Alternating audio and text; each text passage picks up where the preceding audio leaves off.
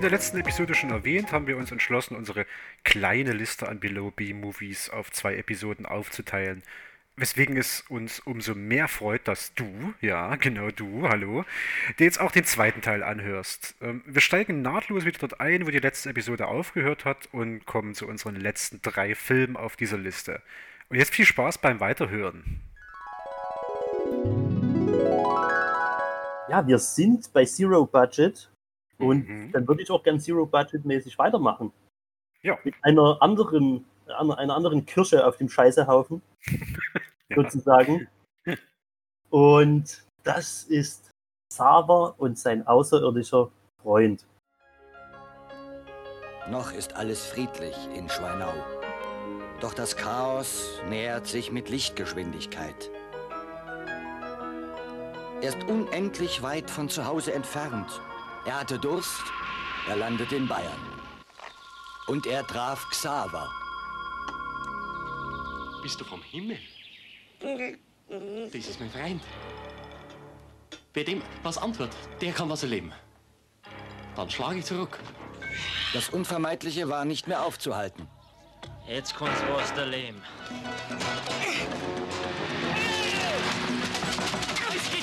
Keine Probleme. Das ist ja gar kein Mensch. Meine Maschine ist hier. Yes. Und äh, damit bin ich äh, filmempfehlungsmäßig in Deutschland angekommen. Und ähm, das wird sich auch bei mir so fortsetzen. Mhm. Ähm, genau, und ja, was, was ist Xaver? Xaver ist ähm, Regionalkult, will ich mal sagen. Bayerischer Regionalkult entstanden in meinem Geburtsjahr 1986 mit den einfachsten Mitteln in oberbayerischer Mundart gesprochen von Regisseur Werner Possart inszeniert und auch geschrieben. Mhm. Und natürlich habe ich die DVD da und diese beschreibt uns den Film auf der Rückseite folgendermaßen. Xaver wird Zeuge einer Brandstiftung. Auf der Flucht vor dem Feuerteufel Eberhard erlebt er ungewollt die Notlandung eines außerirdischen Wesens. Diesem Fremden gibt er den Namen Alois und nimmt ihn mit auf seinen Bauernhof. Inzwischen versucht Eberhard, die Schuld an dem Brand auf Xaver abzuwälzen, was nicht ohne Folgen bleibt. Aber Alois ist mittlerweile begeistert vom irdischen Leben und besonders vom süffigen Gerstensaft. Auch Annie, die Freundin von Xaver, hat es ihm angetan. Trotz allem gelingt es Xaver und seinem Freund Hubert, das defekte Raumschiff zu reparieren doch die Polizei ist ihnen immer noch dicht auf den Fersen. Wenn das nicht spannungsgeladen klingt. Ja, IT äh, in Oberbayern, oder? Das ist IT in Oberbayern ähm, und vom Allerfeinsten. Wir sind jetzt für mich in dem Bereich dieser, dieser absolut liebenswerten Kleinod-Filme.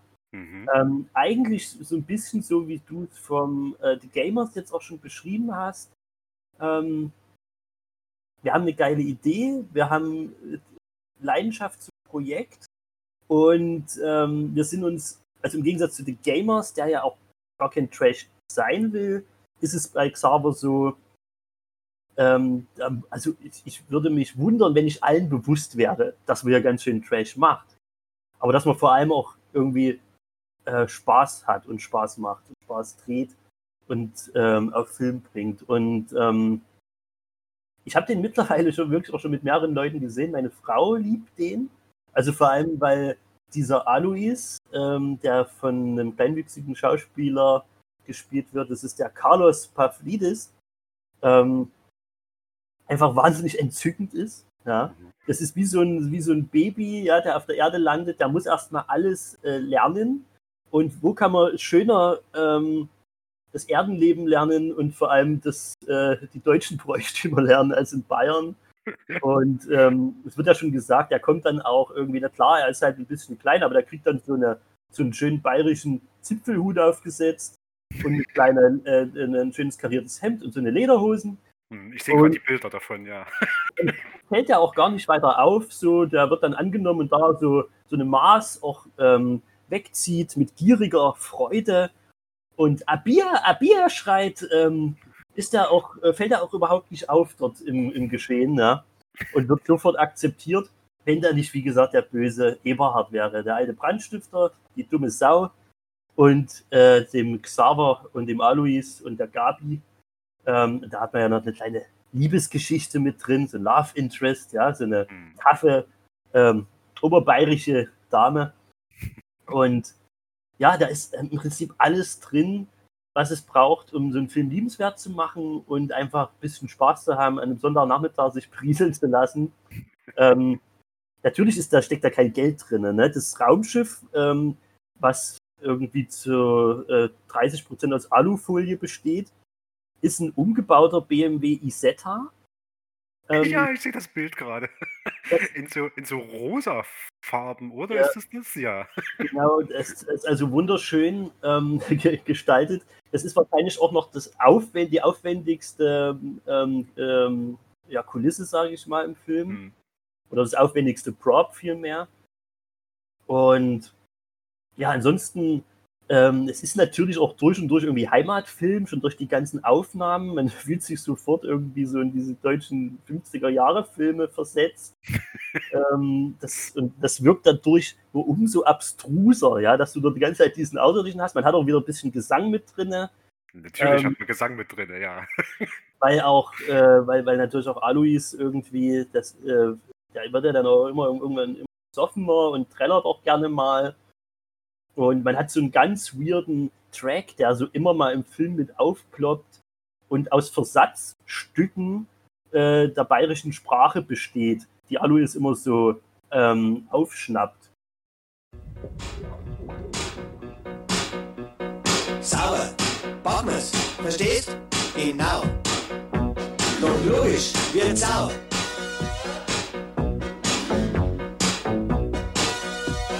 Pommes. Verstehst? Genau. Mir ist es auf so eine Sau. Der Mensch ist kein Tier, sozusagen. Keine Probleme. Zwei Duteln, ein Bier, genau. Der Mensch ist kein Tier, wird Sau. Ein Maschinenziel und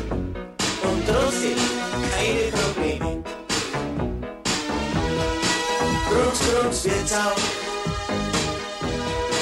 Verstehst ganz genau. Grunz, Grunz, genau. Sauer, Pommes wird Sau. Ja, weil er dann auch immer sagt, der Mensch ist kein Tier, sozusagen. Und wait, Sau und ähm, irgendwelche Ausrufe. Und daraus wurde dann so ein Track gebastelt, der den Großteil des Films auch irgendwie begleitet. Ähm, was, was zu dem Weirdheitsfaktor des Films auf jeden Fall beiträgt. Mhm. Und dann gibt es aufs Ende zu, gibt es dann auch noch so eine schöne Szene irgendwie, so ganz klasse mit dem riesigen Bierzelt natürlich und die freiwillige Feuerwehr ist da und wie man das irgendwie so von deutschen Dörfern kennt. Und mich würde wundern, wenn die das dafür aufgebaut haben. Ich denke, dass die haben einfach irgendwie abgepasst, dass da gerade so ein Fest stattfindet und Ja. haben dort ihre Drehs irgendwie gemacht. Und ach, es ist einfach, ich finde den Film einfach herzerwärmend. Das ist wirklich so der, der kleine ähm, nischige Bruder von E.T., du hast es schon ganz richtig aufgefasst. Ja. Und ähm, wie gesagt, wenn man sich irgendwie so mit dem Look und auch ein bisschen mit diesen Grotesken, was so das Low, no oder Low Budget mit sich bringt, anfreunden kann, ähm, dann ist es, glaube ich, was, was, mit was man echt Spaß haben kann. Vielleicht nicht alleine gucken, so, das funktioniert echt so eine Runde besser. Aber mit den Leuten, mit denen ich es bisher- bisher geschaut habe, so die vielleicht auch nicht so aus dem, aus dem Filmsegment kommen, Mhm. ähm, oder sich da bisher vertan haben. Ähm, die konnten schon zumindest auf jeden Fall drüber schmunzeln. Das glaube ich. Ein, ein Außerirdischer stürzt in Oberbayern ab und, und braucht Hilfe. Das klingt schon, äh, als ob es Spaß macht. Ja. Ähm, vor allem äh, hatte der Film also lokal so einen Erfolg, dass äh, tatsächlich dann es die sogenannten Xaver-Feste auch gab. Mhm. Also wie so ein kleines Filmfestival, wo dann auch der Film gezeigt wurde und man sicherlich ordentlich dazu gepichelt hat und die Schauspieler dabei waren. Also, ähm, weiß nicht, ob es die heute noch gibt, aber äh, 2001, 2005 haben auf jeden Fall welche stattgefunden. Mhm. Also das zeigt schon, dass das irgendwie dann wirklich so einen kleinen Kult nach sich zieht. Und dass das so als kleiner Schatz aus der Region schon wahrgenommen wird, auch so ein bisschen in der, in der Film- und Trash-Film-Szene. Ich lese auch gerade, dass dieser BMW Isetta, der das Raumschiff darstellt, irgendwie seit Ende der 1980er auf dem Dach eines Gasthofs in Pfaffenhausen rumsteht. Genau, dort, wo in der Nähe, wo gedreht wurde, sozusagen. ja. ähm, zeigt ja auch schon, dass man, man, man könnte ja auch irgendwie, wenn man aus der Gegend kommt, dann sagen, was haben die für einen Schund dort gemacht? Damit wollen wir uns überhaupt nicht identifizieren. Ne? Mit Hm. Sicherheit wird es diese Leute auch gegeben haben, aber allein, dass diese Festspiele stattfinden, dass so ein Gasthof dann irgendwie sich äh, dieses Raumschiff sozusagen als Trophäe oder aufs Dach stellt, das finde ich schon irgendwie cool. äh, der hat doch ein ganz gutes, Ra also ganz gutes Rating, eine 6,4 auf IMDb, ne? Also der, der wird Das ist schon angenommen, Film oder? schon außerordentlich. Das Ja. muss man sagen. Aber wie gesagt, ich muss aber, der ist auch super zugänglich und einfach, ähm, ja, der hat einfach so was, Schönes. Ja. Hm. Dann lohnt es sich also quasi beim Filmabend mal für anderthalb Stunden geht der für anderthalb Stunden mal auf Weißbier umzuwechseln, ne? Du, das für einen oder den einen oder anderen mag das ein Verbrechen sein, aber zu dem Film kann man sich das auf jeden Fall mal geben. Ja, total. Ja. Geil. Ähm, schön. Da haben wir schon einiges, ne? Ähm, Für jeden von uns verbleibt jetzt noch einer auf jeden Fall. ja, genau. Wollen wir mit dem äh, Elefanten im Raum des, des, des B-Movies gleich weitermachen? Ich habe ja fast äh, verdrängt und vergessen, aber stimmt. Wir haben ja eigentlich noch äh, eine der kultigsten ähm, Trash-Filme. Ja, ich möchte ihn gar nicht mal Trash nennen. Das ist einfach nur.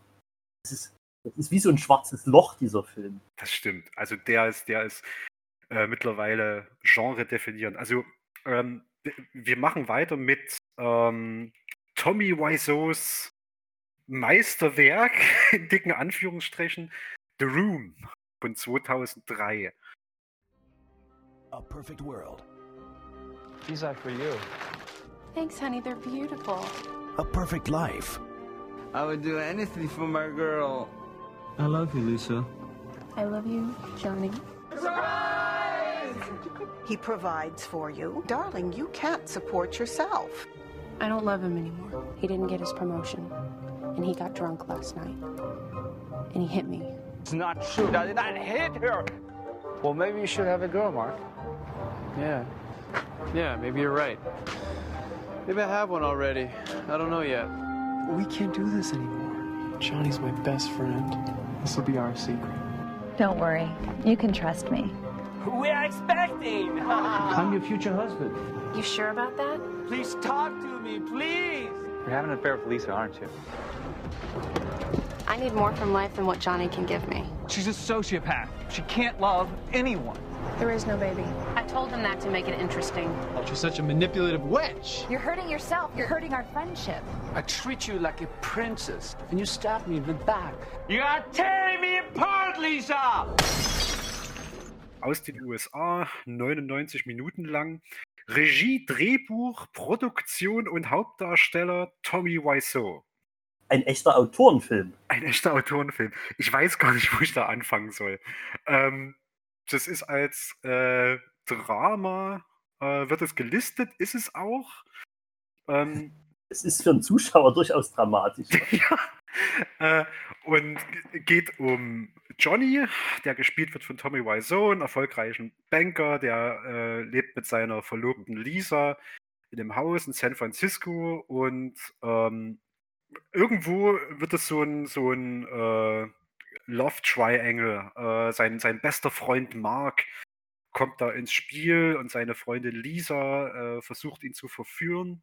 Und daraus en, entspinnt sich eine, eine Achterbahn der Dramatik, äh, wie sich alle gegen Johnny wenden von seinen Freunden. Und es endet natürlich auch ganz dramatisch, ähm, obwohl ich da nicht so viel vorgreifen will. Man sollte sich das am besten angucken. Und das klingt, glaube ich, erstmal relativ stumpf. So, warum sollte ich mir das geben? Dramen, hä, ist doch, passt doch gar nicht in so einen lustigen. Einfach, ist das jetzt einfach nur so ein Low-Budget-Familien-Beziehungsdrama oder was soll das? Ne? Genau. Genau, und jetzt kommt aber der Clou. Und erneut, ich weiß gar nicht, wo ich da anfangen soll. Alles an diesem Film ist absurd.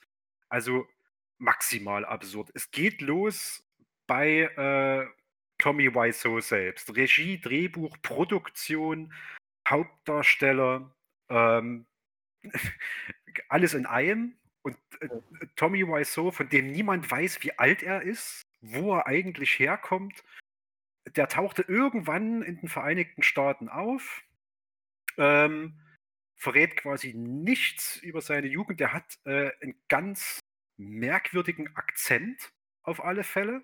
Ja. Äh, gibt an, ursprünglich aus Europa zu stammen und vor einer langen Zeit, alles in Anführungsstrichen, in Frankreich gelebt zu haben. Der hat diesen Film auch komplett selbst finanziert. Äh, der hat ein 6 Millionen Dollar Budget Mhm, aufgestellt. Ohne ist. Ja. Was nicht ohne wir sehen. Und gibt, glaube ich, an, äh, korrigier mich da, dass er das äh, mit dem Verkauf von Jeans sich finanziert hat, glaube ich, oder? Irgendwas in der Richtung.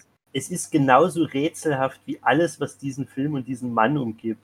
Diesen Mann irgendwie absurd oder speziell zu nennen, ist eine absolute Untertreibung. Ja. Und das hat ja sogar so weit geführt, dieses Mysterium und dieser Kult, der plötzlich über den Film entstanden ist, dass Hollywood sich für den Stoff interessiert hat und einen Film über das Entstehen von The Room, also den Film, den wir gerade besprechen, und über das Leben von Tommy Wiseau zu drehen.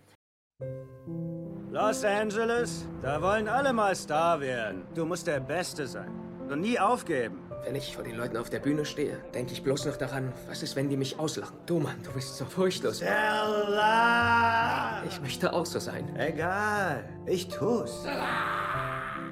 Haben beide diesen Traum. Ich schätze, das haben wir. Willst du Star sein? Wir zeigen's allen. Achtung, wir kommen. Sein oder nicht sein? Für Sie ist das unmöglich. Auch nicht in einer Million Jahren. Aber was ist danach? Diese Stadt, Greg, die wollen mich nicht. Ich wünschte, wir könnten unseren eigenen Film drehen. Geniale Idee. Also da ist dieser Kerl, Johnny, richtiger amerikanischer Held, wird von mir gespielt. Hat alles, sieht gut aus, viele Freunde. Und vielleicht ist Johnny auch Vampir. Sehen wir.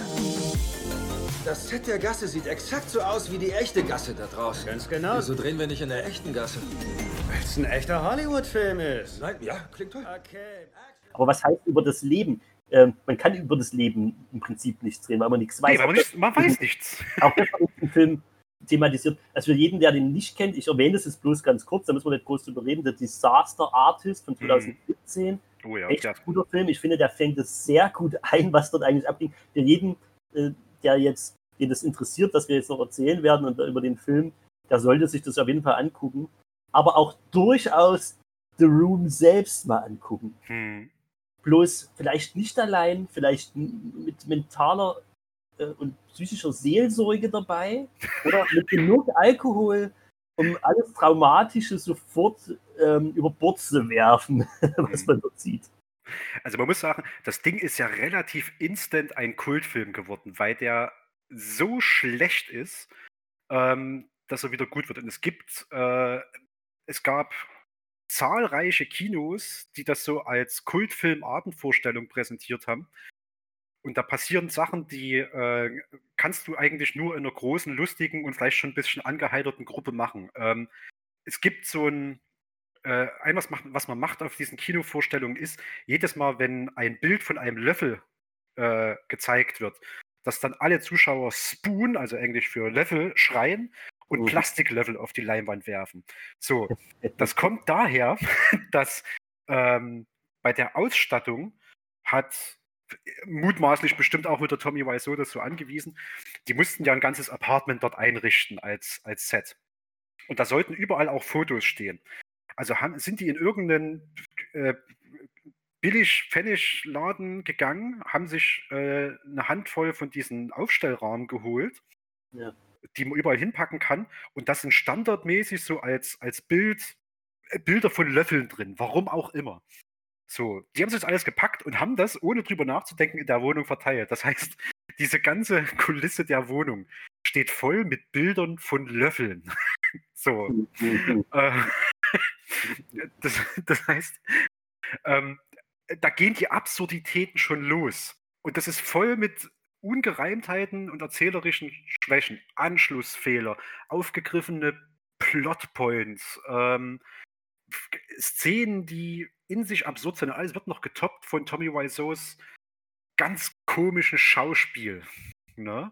Äh, ja, ähm, der ist in so einem Dauerzustand der Apathie. Ja. Nicht fähig, in irgendeine emotionale Richtung einen Ausschlag zu haben. Also weder Happiness, Sadness, also es ist, ihm ist nichts möglich. Ja. Es ist dieser Versuch da, ja. Aber es, er scheitert in jeder Emotion. Und das ist schon.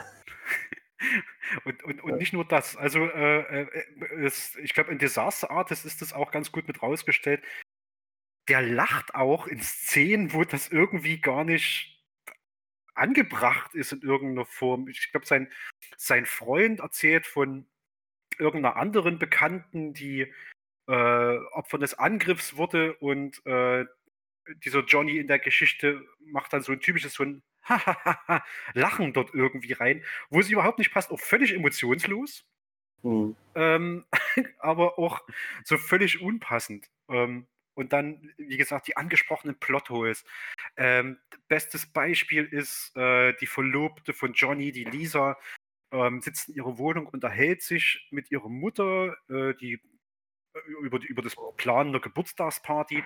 Und aus der Kalten, ohne dass das irgendwie mal vorneweg kommt und vor allem ohne dass das hinterher nochmal irgendwie aufgegriffen wird, sagt die Mutter, ich habe meine Testergebnisse zurückbekommen. Es ist definitiv Brustkrebs. Oh, that jerk Harold. He wants me to give him a share of my house. That house belongs to me. He has no rights. I am not giving him a penny. Who does he think he is? He's your brother. He is always bugging me about my house. Fifteen years ago, we agreed that house belongs to me. Now the value of the house is going up and he's seeing dollar signs. Everything goes wrong at once. Nobody wants to help me, and I'm dying. You're not dying, Mom. I got the results of the test back. I definitely have breast cancer. Und dann wird das weggewischt. Das ist dann einfach nicht mehr da. Das wird beiläufig, geht es dann irgendwie, ja, und wie geht's eigentlich dir und Johnny? Und dann geht es weiter. Es wird nie wieder irgendwie gesagt. Und das, ist ja, so absurd. Das Drehbuch ist der absolute Clusterfuck. Äh, es ist äh, es einfach nur ein Versatzstückartiges Werk, ähm, was du zu dem Film zusammenfindet. Und weil ich meine, man, man kann noch tausende Sachen aufzählen. So, ne? Ja. Dieser Film ist, ist wirklich das Paradebeispiel einer Katastrophe. Und mich würde es nicht wundern, ähm, wenn man heutzutage Augenzwinkert vielleicht auch in, äh, in filmischen Studien oder an der Uni ähm, in den Filmwissenschaften diesen Film seziert, um festzustellen, was man alles falsch machen kann. Ja? Und was alles wirklich schiefgehen kann. Ähm, was aber, was das Ganze aber dann so besonders macht, ist ja am Ende dieser absolute Glaube von Tommy Wiseau an dieses Projekt. Ja. Das fängt Ja. damit an, dass er es natürlich dann auch bei Paramount eingereicht hat. Hm. Ja, die normalerweise so innerhalb von zwei Tagen, das ist so ein normaler Prozess, wird da abgesagt. Dort hat es keine 24 Stunden gedauert. Natürlich, ne, ist klar. Ähm, weil er ist gar nicht fähig, irgendwie zu sehen, was er dort äh, geschaffen hat. Ja? Ja. Und dass das einfach nicht der Rede wert ist. Ähm, dann natürlich hat er es ja irgendwie geschafft, dass der ins Kino kommt. Der hat ja immer ganz viel Geld irgendwie dazugelegt, dass Dinge passieren, die eigentlich sonst nie passiert wären, wo auch immer er dieses Geld her hat. Ja? Ja. Das ist ja auch dieses Absurde. Er hat, Und er hat äh, also einfach mal um die Dimension zu nennen, er hat dafür bezahlt über Jahre, ich glaube fast mindestens ein Jahrzehnt oder sowas hinweg, dass so, eine, so ein Billboard, so eine Werbeleinwand an der Highland Avenue in Los Angeles, das kostet richtig Geld im Monat. Ne, fünf Jahre hat das da stehen gehabt. Es Mhm. kostet richtig Geld monatlich, äh, dort ein Bild hinzustellen äh, oder Mhm. also ein Plakat anzubringen, zu werben. Ähm, und ja, da war das, das äh, dieses ähm, Cover von The Room, wo er so mit, mit so einem semi-trägen Auge einfach nur guckt und sich wieder selbst promotet. Und es sah Mhm. überhaupt nichts aus. Und es, das hängt seit äh, hin fünf Jahre dort. Und das muss ein Geld gekostet haben, wo niemand weiß, wo das herkommt. Also das sind die Dimensionen. Nicht irgendwie 100 Euro, um mal irgendwie jemanden zu bestechen oder so. Nee, nee. Ne? Sondern schon in Millionenbeträge. Und er hat ja auch die Kinos dafür bezahlt, dass der Film weiter gezeigt wird. Hm. Dem tiefen Glauben, dass das ein guter Film ist, ja. Und das macht irgendwie, ich meine, es gibt doch diese, diese Filmemacher irgendwie, die das so handhaben, ja, die so überzeugt sind, aber auf so eine Arschlochart, auf so eine, ähm, ohne jetzt irgendwie eine tragische Figur zu sein, sondern wo du einfach sagst, Junge, jetzt mach doch mal die Augen auf. Ne? Bei also einem der großen ähm, ähm, Beispiel ist da für mich auch Troll 2. Das ist so ein Name auch mega kult, Hm. auf den wir irgendwann nochmal zu sprechen kommen können. So, der Mhm. verdient auf jeden Fall noch mal eine eigene Besprechung. Ähm, wo der Regisseur das auch überhaupt nicht eingesehen hat. So, der konnte es nicht mal akzeptieren, dass das als Kult-Trash gefeiert wird. Er hat gesagt, das ist mein Meisterwerk. So. Und das ist ja bei The Room ganz ähnlich, nur wenn man sich den Film anguckt, und ich weiß nicht, wie nah der Film über Tommy Wiseau, ne, dass jetzt Disaster Artist wirklich an ihm dran ist, Hm. aber irgendwie ist es ein grundguter Kerl und man kann dem auch gar nicht so böse sein. Nee. Das ist wie so ein fremdes Wesen, was einfach nur sagt, hey, ich habe doch hier was Cooles gemacht und nehmt mich doch mal wahr, ich acker mir hier doch einen Arsch irgendwie so, ne? Und der dann aber auch anfängt, trotzdem mit, ich, ich weiß, wir waren vorhin schon mal beim Nostalgia Critic und der hat ihn auch auseinandergenommen, The Room, wo das alles, wo das so en vogue war, diesen Film irgendwie so, zu sezieren. Und der muss direkt dann irgendwie Kontakt aufgenommen haben zu diesem Kritiker und das auch irgendwie ähm, in eine Diskussion gegangen sein, so von wegen, ey, was machst du dort mit meinem Film, ja? Hm. Also so dieses völlige Ausblenden von, von Tatsachen. Ja. Das ist, Das ist schon, das ist schon krass. Ähm, vor, vor allem, ähm, also ich sag mal, das ursprüngliche Ende des Films erklärt vielleicht ein bisschen was über die Hintergründe von Tommy Wiseau, rein spekulativ. Ähm, Tommy Wiseau hat ursprünglich vorgesehen, ähm, dass der Film nicht so endet, wie er jetzt endet, sondern Johnny, der von Tommy Wiseau dort gespielt wird, die, die Hauptfigur, dass die am Ende des Films in ein Auto einsteigt, in einen Mercedes-Benz und von dem Dach eines äh, des, des Hauses, in dem die leben, wo auch ganz viele Szenen spielen, dass der abhebt. Und das soll darauf hinweisen, dass er eigentlich ein Vampir ist.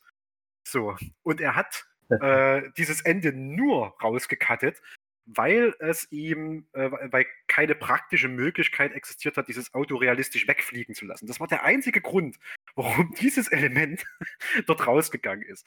Und ich schwöre dir, über den ganzen Film hast du nicht mal von der manchmal ein bisschen gruseligen Erscheinung von Tommy Wiseau abgesehen, nie auch nur einen Link dazu, dass sich das in sowas hätte auflösen sollen. Na? Nein, es, ist, äh, es hätte den Film einfach noch absurder gemacht. Ja. Aber wo du das jetzt sagst, ich meine, der hat ja schon ein bisschen Geld reingepumpt, aber ihm er hat natürlich auch seine Limits gehabt, auch einfach ja. mit den praktischen Möglichkeiten. Da denke ich immer, ihr gebt dem doch mal einfach ein halbes Jahr irgendwie so ein, so ein Studio bei Warner oder was weiß ich was und lasst den mal austoben.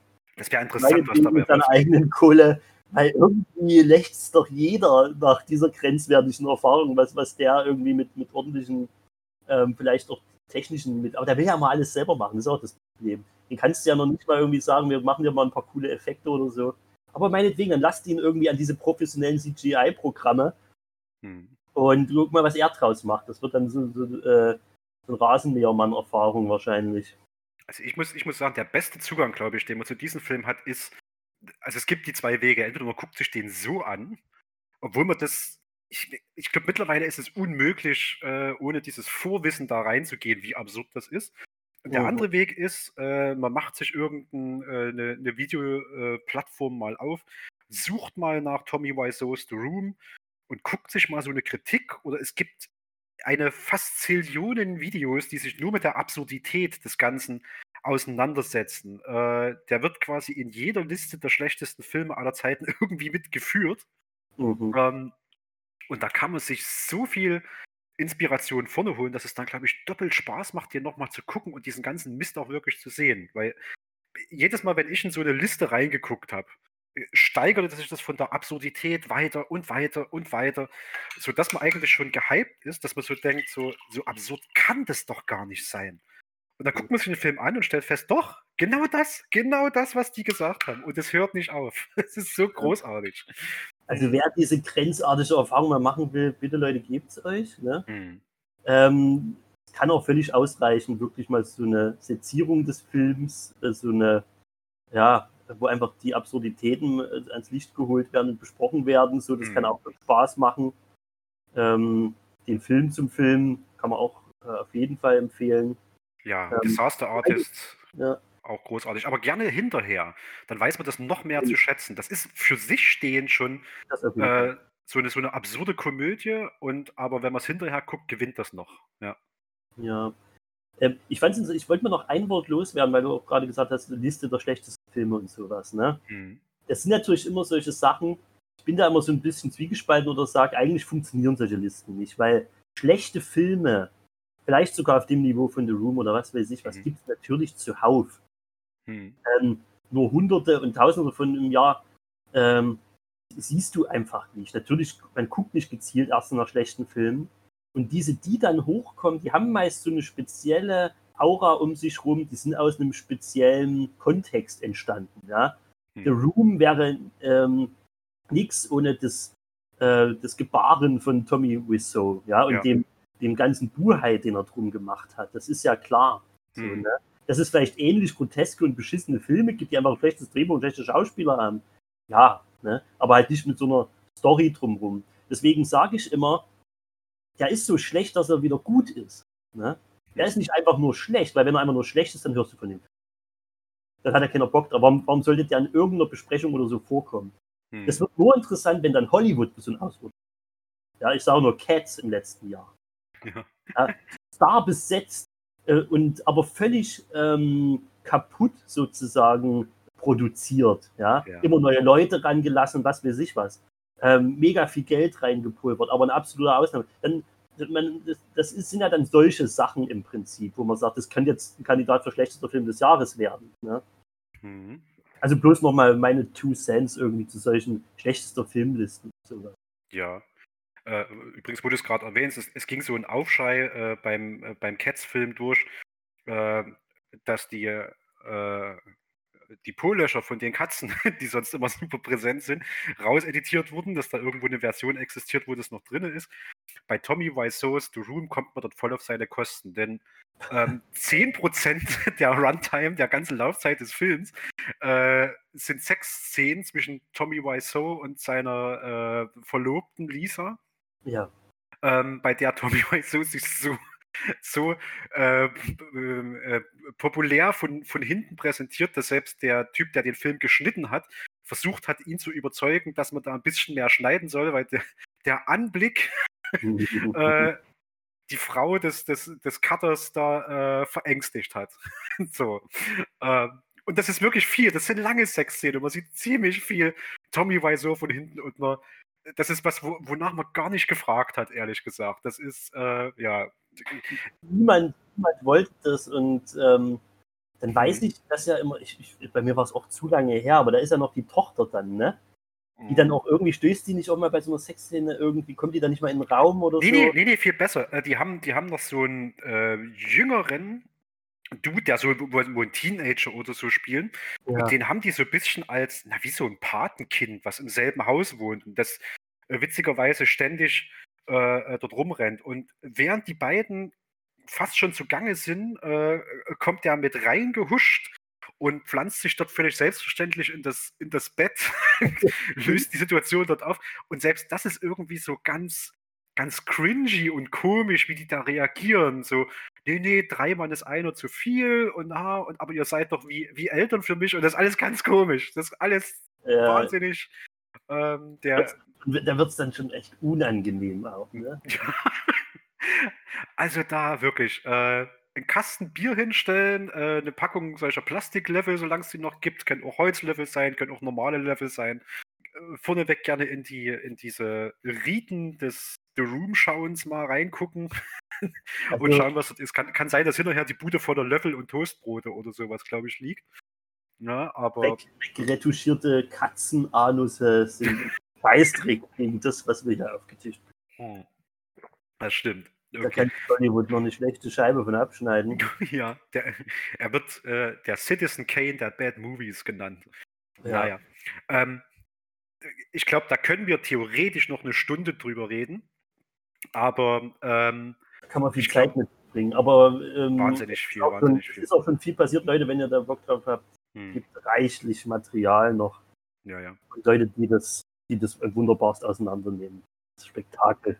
Genau. Deswegen hoffe ich an der Stelle sehr, dass wir da irgendwie Lust drauf gemacht haben, diesen Film mit reinzupacken. Also unabhängig davon, was er aus der Liste rauszieht, ich finde, der sollte auf alle Fälle mit dabei sein. Vielleicht nicht am Anfang, vielleicht so als Abschluss, äh, wenn das Bier vielleicht auch ein bisschen schon wirkt, als zweiter oder dritter Film. Aber lass uns mal, glaube ich, als, als Albtraumgenerator dann hinten raus. ja, ein großer Clusterfuck an Absurditäten. Das, das ist, sollte eigentlich drunter stehen. Ähm, aber lass uns, glaube ich, mal zu deinem letzten Film noch kommen, weil also, reden wir jetzt zwei Stunden über The Room, ja. nehmen schon alles vorweg und es macht so viel Spaß, über den Film schon zu recherchieren. Da will ich nicht alles gesagt haben. Das stimmt tatsächlich. Mhm. Ähm, ja, wir waren bei einem größenwahnsinnigen Filmemacher und wir bleiben bei größenwahnsinnigen Filmemachern. Okay. Ähm, allerdings, wie ich finde, von der unsympathischeren Sorte. Wir sind bei der Todesgöttin des Liebescamps. Give up your soul to an everlasting love. Love, love, love. Yeah.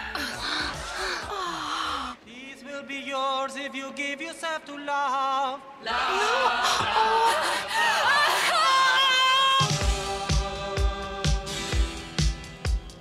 Give up your soul The divine, divine one, is everything. everything. I am nothing. Love for only one person is egoism. The divine one must decide who your first man will be. I am deeply moved. Let the feast begin.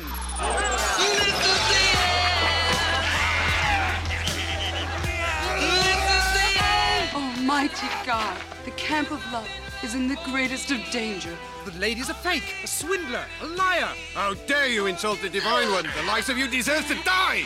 Never break the laws of the Divine One again. The penalty for trying to leave the Divine One is death.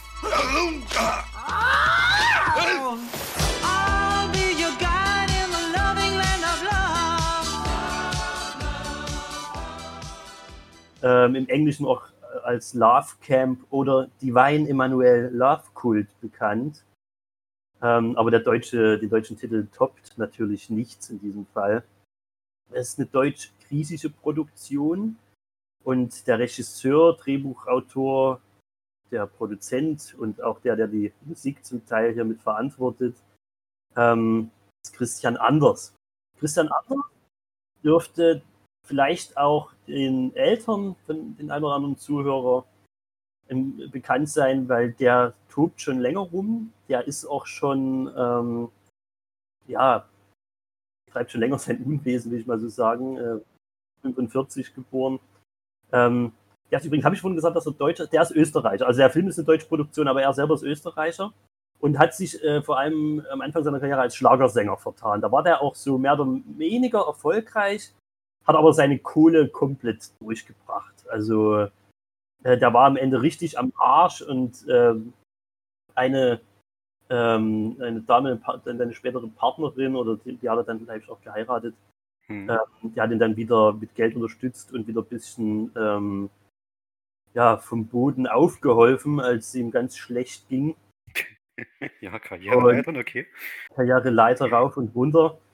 Ja, und dieser ähm, Musiker im Prinzip, dieser Schlagerbarde, hat sich dann auch ähm, Anfang der 80er Jahre mal im Film mit C probiert. Liegt ja nahe. Das liegt ja nahe, warum auch nicht? Wenn man denn so einen Anflug von ich kann ja eh alles hat, ja, und mir ist kein Genre und kein Kunstmetier irgendwie zu viel. Ja. Ähm, ja, er hat zwei Filme gemacht, die, glaube ich, beide recht sehenswert sind, aber mein Herz schlägt für die Todesgöttin. Und ähm, diese wird übrigens gespielt im Film. Es gibt sie natürlich auch im Film von Laura Gemser. Ah, ich sehe es gerade. E, Classic Emanuel. Das ist die, ja, deswegen hat der Film, obwohl der mit der Emanuel-Reihe nichts zu tun hat, Emanuel-Reihe, ja. wenn du das nicht weiß, ganz klassische Soft-Porno-Reihe. Ja äh, wo Laura Gemser einen großen Teil irgendwie als Emanuel auftritt. Es gab natürlich auch andere Emanuels über die Generation hin. Der, der, der ja. Film, Film auf Sat 1 nach 23 Uhr, glaube ich, in den, in den Nullerjahren. Das war das, was in den 90er Jahren irgendwie mich dann zu später Stunde noch erregt hat, Hm. als Frühpubertärer, ja, die Emanuels dieser Welt Hm. ähm, im, im Spätprogramm der Privat. Und ähm, Laura Gemser kannte ich aber jetzt nicht unbedingt davon, sondern die spielt in ganz vielen, also die ist dem Ultra-Trash der Exploitation, Sexploitation, Nunsploitation, Kannibalenfilm ähm, Europas irgendwie äh, nicht abgeneigt gewesen, war da immer irgendwie mit am Start Hm. und hat dort ganz viel Kleinod, was ich mir zu einer gewissen Zeit einfach gerne angeguckt habe, irgendwie Mhm. mitgespielt. Ähm, ja, was ist jetzt die Todesgöttin des Camps, wo wir also diese Soft-Porno-Ikone haben, wo wir diesen Christian Anders haben, diesen etwas abgehobenen und später sich auch in unmöglichsten Verschwörungstheorien ähm, äh, ja, verschwurbelten Schlagersänger Hm. ähm, mit dabei haben. Was ist das für ein Film? Hier hinten auf meiner, ich, ich glaube, ich lese mal, ähm, weil das schöner ist. Ich habe zwar hier so eine geile Hardbox da, also den Film in einer schönen DVD-Edition. Hm. Aber ich glaube, ich, weil mir es besser gefällt, lese ich mal was aus dem Wikipedia-Artikel. Und da heißt es, auf Zypern betreibt eine schöne Sektenführerin namens die Göttliche ein Liebescamp, in dem eine kirchen- und kapitalismusfeindliche, auf Sex fokussierte Religion praktiziert wird. Die Anhänger dürfen sich unter Berufung auf Gandhi, in Klammern, wer nur einen Menschen liebt, kann nicht die Menschheit lieben, keinem der anderen Mitglieder verweigern, da dies egoistisch wäre. Verstöße werden mit Peitschenhieben, Fluchtversuche mit Exekution bestraft. Wow. Zudem werden die weiblichen Sektenmitglieder Glieder zur Prostitution gezwungen, um das Camp finanzieren zu können, was die örtliche Regierung wohl dazu bewegt, nach Möglichkeiten zu suchen, das Camp zu schließen. Also immer denen ihr Problem ist, das nicht gleich zu machen, aber okay. ähm, der karategewandte Sektenprediger Dorian bekommt den Auftrag, Patricia, die Tochter eines reichen US-amerikanischen Senators, für die Sekte zu gewinnen und Geld vom Vater zu lassen. Mehr möchte ich dazu nicht sagen. Hm. Ähm, der karategewandte Sektenprediger ist natürlich Christian Anders. Wer sonst, ja. Und da muss man dazu sagen, da hat er auch nicht so hoch gestapelt, weil Christian Anders ist Kampfsport-Experte, hat so. den schwarzen Gürtel in Karate und hat auch noch Bin Kung Fu und Aikido gemacht, wenn ich mich, ähm, wenn meine Informationen da nicht falsch sind. Deswegen ist der andere Film, den er gemacht hat, auch ein Kampfsportfilm. Ähm, aber auch hier ähm, kann er äh, so ein bisschen natürlich als die rechte Hand, als der Prediger, ja, als irgendwie der Missionar dieser Sekte, ähm, kann er auch ein bisschen Kampfsport hier im Film Mhm. praktizieren. Was macht du den Charme dieses Films aus? Ähm, erstmal auf Zypern gedreht, irgendwie, allein dieses Camp hat auch so eine, so eine geile Kulisse. Ähm, wir haben so geile, irgendwie so geile Steinhäuser, in denen das Ganze spielt. Wir haben so Außenarrangements, wo die ähm, göttliche, von Laura Gemser gespielte Sektenführerin sich bewedeln lässt von starken Männern und sich ihren, äh, ihren Sex abholen kann von muskelbepackten und äh, ich glaube Frauen. Es ist ja alles, dort ist ja alles egal. Ja? Ja. Hauptsache, du bist frei nach Gandhi und machst Liebe mit jedem Menschen. Ich weiß nicht, ob die das irgendwie ein bisschen missinterpretiert haben. Das kann ja sein. Ne? Auf jeden Fall äh, beruht alles auf diesen ähm, Glaubenssätzen. Und ja, schon ganz am Anfang dieses Films, man muss ja sagen, ähm, vielleicht ist äh, Christian Anders wirklich kein guter Drehbuchautor, Schauspieler und ja, Drehbuch, äh, beziehungsweise Regieführer, aber er kann singen, er hat eine bezaubernde Stimme und schon am Anfang des Films sehen wir ihn dort am Strand entlang gehen weißer Robe, extrem charismatisch, ähm, singt er dort ein, ein wunderbares Lied, das ich wirklich, ich habe das, ich singe das heute manchmal noch, einfach so unter der Dusche oder so. Peace can be yours if you give yourself to love. I'll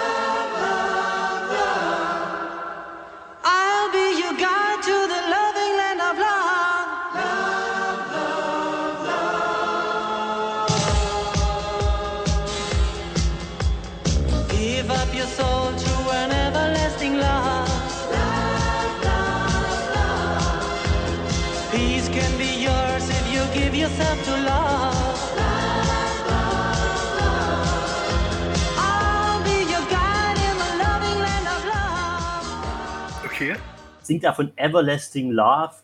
Und natürlich äh, sind alle angetan, ja, und lassen sich von ihm und seiner Aura um, umweben und umstrahlen. Und so zieht er die Leute in das Liebescamp hinein. Und ich hatte es gerade schon vorgelesen, äh, da haben wir diese Tochter des US-Senators, die natürlich eigentlich so eine ganz liebe, wohlerzogene ist, ja. Aber auch sie hat ihre Daddy-Issues und ähm, muss auch mal ausbrechen aus dem goldenen Käfig, ja, und dann in den anderen Käfig ähm, der Liebessekte hinein. Hm. Und ja, ähm, das Ganze ist natürlich irgendwie albern. Ähm, das, das Ganze ist ganz schön over the top. Ähm, es macht nicht immer viel Sinn, aber es hat so diesen ähm, Touch, was ich, was wir jetzt, glaube ich, bei keinem Film in der Form, den ich jetzt genannt hatte, und das ist eigentlich bei mir selten, weil ich ganz viele von diesen Filmen mag, so dieses riesige, dieses schmuddelige, ja, Mhm. was ganz viele B-Movies ausmacht. So ein bisschen auch diesen räudigen Charme irgendwie. Ja. Ähm, und normalerweise sind solche Filme ja immer so vielleicht in der Großstadt, wo, wo sowas ja auch ganz gut passt, irgendwie angesiedelt. Ähm, manchmal auch im, im Dschungel, ja, wo man eh schon im Dreck ist. Aber die schaffen es, das Ganze sogar irgendwie in so ein Sunshine Paradise reinzubringen, ja, dass man sich danach einfach nur äh, mit, mit Kernseife abwaschen will, ja, aufgrund der ganzen Schmuddeligkeit, die dort passiert. Hm. Es gibt einen 95-Minuten-Cut, der volle, äh, für jeden, der sich den Film mal angucken will, jetzt nicht so auf Hardcore-Pornografie steht, ähm, guckt euch den geschnitten, also es gibt wirklich so eine Art Kinofassung, wo im Prinzip die ultra langen und langweiligen Sexszenen rausgeschnitten Hm. Ähm, der geht dann auch nur 78 Minuten, das ist dann The Sunny Side irgendwie und das ist, durfte dann auch der sein, der bei ähm, Tele 5 zu den schlechtesten Filmen aller Zeiten kam. Also war einer dieser Schläfatz, ich hatte es am Anfang angedeutet, dass ich heute einen dabei habe, der besprochen wurde Hm. dort.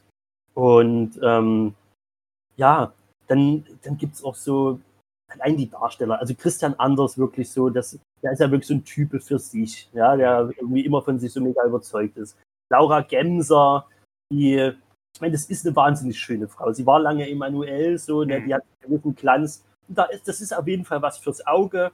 Und ich glaube, ihr gefällt es auch so ein bisschen, die sadistische dort raushängen zu lassen. Das hat auch irgendwie so ein bisschen seinen Charme, ja. Alles Ja. muss nach ihrer Pfeife tanzen, diesmal nicht nur die Unterdrückte irgendwie so, ne. Das kann dann ein bisschen, natürlich ist dieser Film ultra sexistisch trotzdem, ja. Aber Er ist ja aber Äh, auch von, von, von wann? Von? der ist von 81. Mhm. Ja, da hätte man es auch viel besser wissen können. Ja, wir sind jetzt nicht mehr hier in den 60s oder so. Ja, ähm, ja gut, aber wir sind, wie gesagt, wir sind immer noch im ganzen Trash hier, ne? Das ist klar. Da kommen auch Sachen manchmal ein bisschen später an. Hm. Und äh, eine, eine der besten ist eigentlich ähm, ihre, ihre direkte Leibgarde, also die sie, ähm, Prinzip sie beschützt, was ja nicht Dorian ist, weil der meistens auf Außenmissionen ist, ja.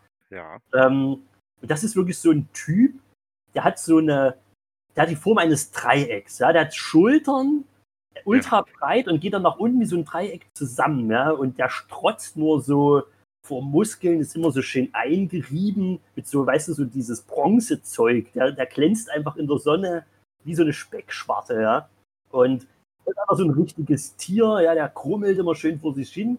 Und aufs Ende zu gibt's dann irgendwie so eine Verfolgungsjagd, ja, wo er dann ähm, äh, versucht, die, die äh, Präsident, also ich verlade ich jetzt nicht zu viel, da kann man auch nichts spoilern, da gibt es auch keinen Spannungsbogen in dem. Ja. Das ist, den guckt man einfach aufgrund der Absurditäten. Und ja, äh, er verfolgt im Prinzip dann die, äh, die äh, Senatstochter, die versucht zu, Senatorentochter, die versucht zu fliehen. Und gerät im Kampf dann aber in so ein bottomless pit, ja, in so eine, in so eine Grube fällt er hinein. Ja. Und man hört so einen endlos langen Schrei. "Ah!" Eine Und bodenlose Grube, ja. eine bodenlose Grube. Ähm, zwei Einstellungen später, man sieht diese Grube im Hintergrund, während vorne irgendein Gespräch stattfindet. Man sieht halt seinen Kopf dort so rauslugen auf diesem Bottomless Pit, was halt höchstens ein anderthalb Meter gegraben wurde, sodass er sich dort reinhocken kann. Die ganze Zeit sein Kopf dort noch so halb rauslugt. Ja. Okay. Das sind einfach auch so charmante Sachen. Also, ich sag mal, wer so ähm, diesen, dieser sleasige Art von Trash nicht abgeneigt ist, die mit, ähm, ja, die einfach ähm, auf einer Basis entsteht, wo jemand irgendwie gedacht hat, er kann halt alles und er macht jetzt hier wirklich einen ernsthaften Film. Mhm. Ähm, und sowas einfach gerne sieht. Das ist ja, äh, Troll 2 ist für mich doch eines der besten Beispiele. Ja, wir machen jetzt ein ganz ernsthaftes Ding und hier kommt, kommt wirklich Drama rein und ich habe hier was geschrieben irgendwie, was, ähm, was Spannung verspricht, ja, und was irgendwie ganz neu ist, aber alles andere als das ist und eigentlich sich nur in, in Merkwürdigkeiten dann äh, verläuft. Ähm, für den ist die, äh, ist die Todesgöttin, glaube ich, ein gefundenes. Ein gefundenes Fressen, okay. Ja. Äh, also der war auch überzeugt davon, was er macht. Ne? Das ist jetzt nicht irgendwie auf, auf Fun, sondern der wollte das und der, das ist ein ernsthaftes. Unter was Ja. läuft denn der? Unter Drama? Unter was ist denn das? Ähm, ich kann mal gucken, also die IMDb hat ihn einfach nur unter Crime, Okay. weil es ja im Prinzip Ja, ist, so äh, eine, ist eine Sekte, eine Prostitutionssekte. Entwicklungsfall sozusagen. Ne? Mhm. Ich weiß noch nicht, unter welchen Vorwänden der Film könnte in, in fünf Minuten vorbei sein. Ja? Ja. Also, du hast die- du hast die Szene, wo er am Strand singt, dann verführt er irgendwie diese Patricia und dann ist die, dann wird die ja faktisch entführt. Das, das Ding ist so ein bisschen, die machen halt so dieses draus, eigentlich macht sie es aus freien Stücken und deswegen können die diese Sekte dort nicht auflösen, wo unentwegt rumgehurt wird. Ähm, deswegen haben die dort irgendwie keinen Zugriff drauf und so. Hm.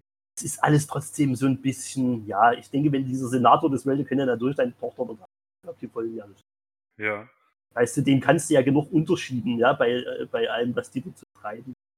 Hm. Also es ist, ja, es ist schon sehr merkwürdig. Er läuft ja unter Crime. Ich würde es irgendwie so klassische Sexploitation irgendwie auch nennen, weil halt doch dann relativ viel Erotik einfach mit reinspielt. Und ansonsten, ja, es ist ein bisschen Drama, es ist unfreiwillige Comedy durch und durch. Hm. Ja. Also im Prinzip äh, geht das in die Emanuel-Schiene. Na? Es ist wie so ein erweiterter Emanuel, nur dass er halt so ein bisschen für Trash-Fans einen draufsetzt. Die, die meisten Emanuel wirst du jetzt nicht ähm, als, als, Fil äh, als Filmfreund von absurden oder Trash-Sachen gucken. Ne, Nee, weil tatsächlich nicht. nur Pornos sind. Ne? Ja, genau, die hatten einen gewissen Anspruch als Softporno auf alle Fälle, ne? Und Laura. Gemser hat ja auch nur solche Sachen gedreht, ne? Die Nackte von Sardos, Sklavenmarkt der weißen Mädchen, äh, Emanuel, natürlich ganz Black viel. Emanuel auch. Black Emanuel. so, da hat es nicht gereicht, einfach nur Emanuel zu sein. Äh, ach, ich, ich gehe gerade mal die Liste durch. Also jedes zweite ist, ist Emanuel. Nackt unter Kannibalen, nackte Eva. Unter Es gibt einer meiner Lieblinge aus dem Kannibalen-Genre auch. Ja. ja. Also, ähm, man kriegt ein bisschen den Eindruck, Laura Gemsers Karriere baut ein bisschen darauf auf, die Höhlen fallen zu lassen.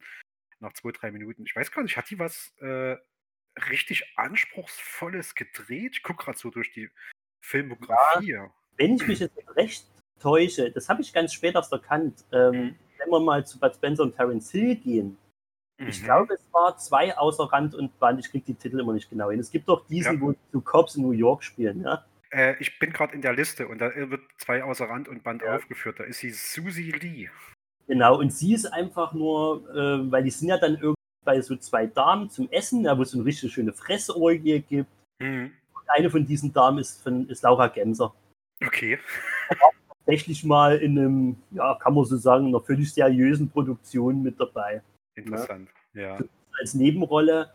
Und äh, ich war ganz überrascht, weil jetzt, wie gesagt, als Kind war sie mir ja kein Begriff. Und dann später, als ich einfach nochmal so ein, so ein Rewatch gemacht habe, so ein x-ten Rewatch von äh, Spencer Terence Hill Film, da habe ich gedacht, ah, die Laura, alles klar. Mhm. Ähm, ja. Aber ja, also ihre größeren Rollen zielen natürlich alle irgendwie aufs Exploitation und, und Soft-Porno-Genre ab. Mhm. Also, ja. Not bad. Ja, und Christian Anders, der hat sich dann später auch keinen weiteren Ruhm gemacht. Bei den beiden Filmprojekten blieb es auch. Ja. Als Sänger war nicht mehr viel zu holen und dann hat er unter dem, ist dann nach, nach in die USA auch irgendwann gegangen Mhm. und hat dann unter dem Pseudonym Lanu, also L-N-A, äh, L-A-N-O-O, äh, mehrere Bücher zu esoterischen Verschwörungstheorien Ah, ähm, okay. geschrieben. Ja. In, in, unter anderem unter dem Titel The Man Who Created AIDS und Who ist als WHO abgekürzt. Ach je. Ja, okay, ich sehe es gerade. darüber, dass er, dass eben die WHO AIDS geschaffen oder HIV geschaffen hat, ähm, um irgendwie also direkt gegen Homosexuelle und Schwarze vorzugehen. Mhm. Also das sind solche Sachen. Ähm, dann hat er auch äh, George W. Bush und Adolf Hitler miteinander verglichen und natürlich so diese typischen jüdischen Verschwörungstheorien, äh, Rothschild und Co. Ja. Ja. Dann natürlich absolute Impfgegner, also ähm, äh, Kinderimpfer sind Kinderschänder, sowas kam damit davor. Krass. Er hat auch so ein ganz bewegtes Leben, ne? auch wenn jetzt bei Wiki nicht viele Belege dazu gereicht sind, aber äh, mittlere Reife, Elektroinstallateur, dann asiatische Kampfsportarten, Karate, Taekwondo, Aikido. Taekwondo äh, ist noch, genau, ja. Ja, eigene Kampf-Karate-Schule in München geleitet. Äh, dann geht es irgendwann mal wieder runter, wo er äh, zum Tiefpunkt seiner Karriere obdachlos mit Millionen Schulden war. Mhm. ähm, was 2013 gab er Konzerte in SB-Warenhäusern. Im selben Jahr tourte er durch die Berliner Vitana Seniorenresidenzen. ganz, ganz strange, meine Güte. Mhm. Aber ja, ja, er hat auch Angela Merkel in dem YouTube-Video schon mal direkt angesprochen, irgendwie. Ja. Sie als Betrügerin und kriminelle Energie unterstellt. Ihre ja. Unattraktivität, Frau Merkel, wird nur noch übertroffen von ihrer Inkompetenz. So lautet es in dem Video. Und sie können ihn auch gerne anzeigen dafür. Okay. Und wäre ja sowieso nur eine Marionette. Also, ähm, ja, er hat sich da richtig in so Sachen dann irgendwie reingesteigert. Ne? Da muss man das Werk, glaube ich, einfach zum Nachgucken ein bisschen vom Auto trennen. Das tut dann, glaube ich, ganz gut. hm. äh, ja, ja, wäre angebracht dann. Wobei, hm. wenn man sein Werk so sich anguckt, ähm, okay. Ne. Und man sieht quasi schon, wo es hinlief. Vielleicht auch nicht mehr so viel zu trennen. Ja. Ähm, auf jeden Fall ein, interessanter Charakter. Äh, vielleicht bei weitem nicht so interessant wie Tommy Wiseau, auch nicht so ähm, geheimnisumwoben. Hm. Aber man sieht, es können durchaus von solchen Charakteren, und ich nenne auch nochmal Claudio Fragasso, der unter anderem Troll 2 gemacht hat, hm. es können von solchen Charakteren, die wirklich weit über, ihre, über ihren Talenten agieren, ja, hm. Eben auch solche Sachen kommen. Aber nicht nur. Ja. Ja. Äh, wir haben heute Sachen besprochen wie ähm, Filme aus der Troma-Schmiede, wo einfach ganz viel Kompetenz drin ist und die genau wissen, was sie da tun und das mit großem Spaß machen. Mhm. Ja, und das auch für die Fans irgendwie machen. Wir haben natürlich so ganz kleine Projekte wie Dein The Gamers, mhm. ähm, Herzensangelegenheiten sind, die im Prinzip aus dem Freundeskreis heraus entstehen sozusagen und dann wachsen. Ja. Und es gibt natürlich noch ganz, ganz viel dazwischen. Das müssen jetzt nicht nur immer noch Irre sein oder irgendwie ja so aus privaten Kreisen entstandene Sachen. Es gibt da alle möglichen Sachen noch dazwischen. Ich meine, unser erster Film, Kentucky Fried Movie, klar, waren auch schon irgendwie Leute am Start, die dann später zu großen Produzenten eben wurden und Drehbuch. Ja. Die waren, die, die waren auf alle Fälle schon in Hollywood sozusagen. Die auch schon verankert waren dort. Hm, ne? genau. Der klassische B-Movie ist ja auch irgendwie dort verankert. Ja? In der Definition am Anfang haben wir ja auch gesagt, das waren die Sachen, die in den Double Features einfach der billigere Film waren. Ja? Ja. Und heute ist die Spannbreite, gerade wenn wir sagen Below B-Movie, natürlich noch viel größer vielleicht. Weil auch jeder ähm, mit dem Handy im Prinzip einen Film drehen kann. Und manchmal machen das sogar A-Lister Regisseure und machen Ja. damit Filme. Heute ist einfach so viel möglich. Toll. Also wir haben auf alle Fälle eine, eine schöne bunte Tour äh, durch insgesamt sechs Filme jetzt gehabt, die äh, auf die eine oder andere Weise äh, weit unter den Produktionen liegen, die eigentlich ins Kino kommen. Na? Ja. Und aber trotzdem total sehenswert sind. Äh, manche mit mehr Special Interest, äh, aber viele davon, wo man einfach mal sagt, ey, hinsetzen, also ich glaube, alle gucken sich besser mit ein paar Leuten dazu. Mhm. Ähm, ob man dabei jetzt was trinkt oder nicht, ist immer so ein bisschen vorgegriffen. Also ich sag mal, ich bin da immer kein großer Fan von, je mehr Bier man trinkt, desto besser wird der. Das ist immer kein gutes Aushängeschild für den Film. Das ist ja auch Aber- tatsächlich so, äh, wenn man nicht von vornherein schon ein Herz dafür hat oder Mhm. irgend, weißt du, jemand, der sich das heute angehört hat oder vielleicht auch gerade nicht angehört hat, weil ihn der Titel schon nicht angesprochen hat, weißt du? Ja. Wer da keinen Bezug dazu das ist ja völlig klar. Ähm, da kann man auch so viel Alkohol trinken, das ist ja Quatsch. Wenn man ein Herz für diese Filme hat, wird man das auch ohne Alkohol mögen. So. Das Genau. haben wir ganz dahingestellt. Und die andere Sache ist natürlich, wir haben heute so eine Bandbreite präsentiert, auch ähm, keiner dieser Filme, oder es wird nicht für jeden irgendwie, es wird für jeden was dabei sein, aber keiner wird alle diese Filme abfeiern. Das ist ja völlig klar. Mhm. Mhm. Das, war ja, es ging ja bloß darum, vielleicht auch so einen Überblick da einfach zu geben. Und so eine inoffizielle Top 3. Weil Top 3 ist wirklich schwierig. Ich habe so viele Filme, ich könnte über so viel mehr reden, die vielleicht aber noch in viel zu speziellere Sachen reingehen irgendwie, Hm. als dass es heute ähm, für, für das Format jetzt cool gewesen wäre, drüber zu sprechen. Ja. So. Das sollten wir aber auf alle Fälle zu einem späteren Zeitpunkt mal noch tun. Gerne. Ähm, vielleicht auch mit, mit noch ein paar bekannten Kultfilmen, aber da planen wir schon wieder in die Zukunft. Ähm, das sehen wir dann, wenn es soweit ist. Aber hier haben wir, glaube ich, wirklich ein paar Sachen drin. Ein bisschen was, was viele kennen. Also ich glaube, gerade The Room dürfte was sein, was ganz vielen auf dem Schirm ist. Äh, und ja, zum Beispiel Xaver und sein außerirdischer Freund nie von gehört bis heute. äh, definitiv irgendwas, was ich mir angucken werde. Und ähm, mich jetzt schon wieder freue auf, auf Trash-Film, B-Movie, Abende, äh, wo so ein Kram rauskommt. Weil die waren bisher immer sehr, ähm, sehr belohnend, sag ich mal. Ne? Also schon allein, Und, weil ich äh, Sean Connery in äh, hochhackigen, nee, hochhackig war das nicht, aber in, in Stiefeln und, und Badehose gesehen habe bei Xardos und sowas. Ne? Ja, man muss auch ganz klar sagen, ähm, so, so eine Art von Film kann natürlich auch ähm, mit, äh, mit durchaus bekannten Gesichtern besetzt sein. Mhm. Ja, also Laura Gemser ist ja ist durchaus bekannt, zumindest wenn man äh, so zwischen 1990 und 2000, 2005 äh, nachts mal noch vom Fernseher saß und irgendwie auf, ich glaube, Ja. Sat 1 oder Vox mal geschalten hat, zufällig. Da lief Ja. sowas. Mhm. Ja, also ich freue mich jetzt erstmal, wenn alle, die es bisher gehört haben, eine gute Zeit hatten. Mhm. Ähm, gerne irgendwie uns auch äh, mein Feedback geben, äh, in die Kommentare schreiben, je nachdem, wo ihr jetzt diesen äh, Podcast abruft. Oder bei unserer Facebook-Seite. Ähm, habt ihr vielleicht noch Ideen? Äh, habt ihr irgendwie Sachen, wo ihr sagt, das muss in so eine Liste mit rein? Ja. Oder habt ihr Bock, da mal drüber zu sprechen, so als Inspiration auch für uns? Oder natürlich Themen, die ihr vielleicht von uns besprochen haben möchtet oder so. Wir sind dafür alles offen, sonst ziehen wir einfach unser Ding weiter durch. Äh, Wir haben auf jeden Fall noch eine schöne Liste an Sachen, die wir so äh, abarbeiten wollen. Und ähm, Stefan, wenn du jetzt noch nicht noch ein kleines Abschlusswörtchen loswerden willst, ich gebe dir jetzt die Gelegenheit. Mhm. Also da kann ich, da kann ich gar nichts weiter noch hinzufügen, außer äh, ja, Feedback gerne, weil ähm, wir haben jetzt sechs Filme genannt. Es gibt natürlich noch viel, viel mehr und äh, ich kenne auch nicht jeden, du bestimmt auch nicht.